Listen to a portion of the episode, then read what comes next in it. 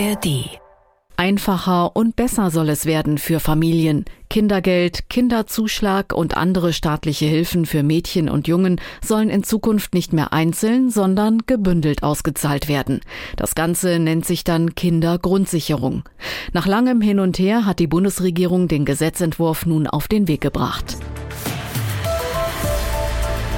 Das ist unser Thema jetzt und damit Hallo zum Standpunkte-Podcast von NDR Info mit Meinungen von Journalistinnen und Journalisten aus verschiedenen Medien. Heute ist Donnerstag, der 28. September und ich bin Gisela Former.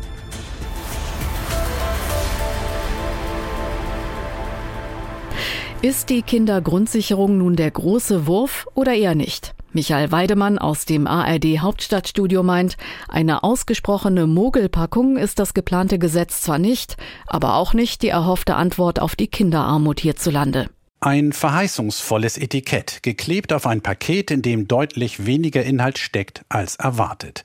Es bleibt ein Versprechen. Die Bundesregierung weiß um die Sorgen und Nöte von Eltern und Kindern. Sie zeigt sich auch willig, effektiver zu helfen und hätte sogar ein funktionierendes Konzept zu bieten, schafft es aber nicht, es umzusetzen.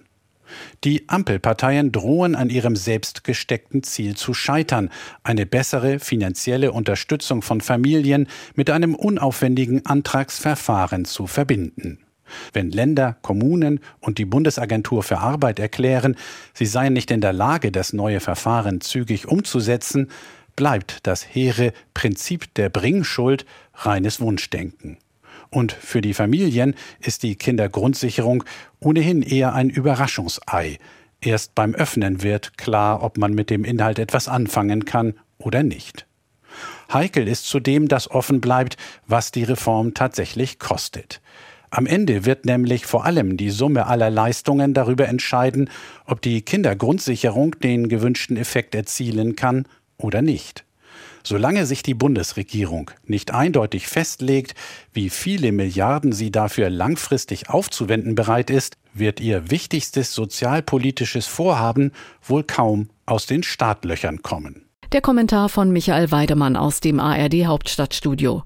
Die Frankfurter Rundschau kritisiert, dass zu wenig für Kinder und zu viel für Bürokratie ausgegeben wird. Das Wichtigste für die Betroffenen vorab. Mehr Geld wird es nicht geben. Dafür hat Finanzminister Lindner von der FDP gesorgt. 2,4 Milliarden Euro stehen nun jährlich bereit, statt der ursprünglich von der grünen Familienministerin Paus geforderten 12 Milliarden.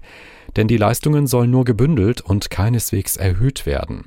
Die Kinderarmut in Deutschland wird das Gesetz so ganz sicher nicht beenden. Stattdessen wird es ein Arbeitsbeschaffungsprogramm für die Bürokratie.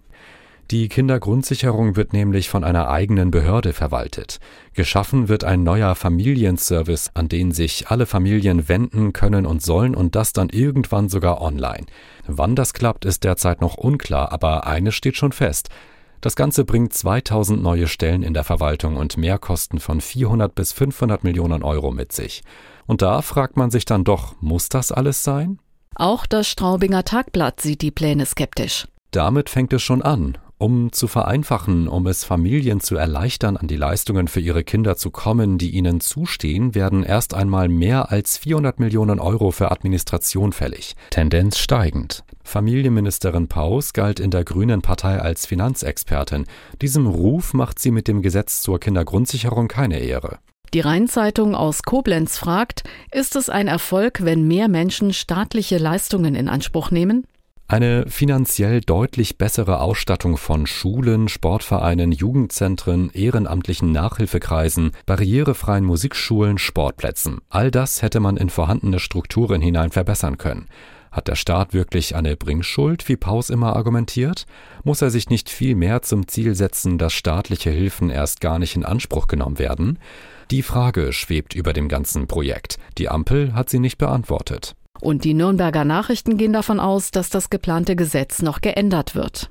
Es ist vernünftig, dass der Bezug nicht mehr davon abhängen soll, ob jemand besonders gut darin ist, Anträge zu stellen.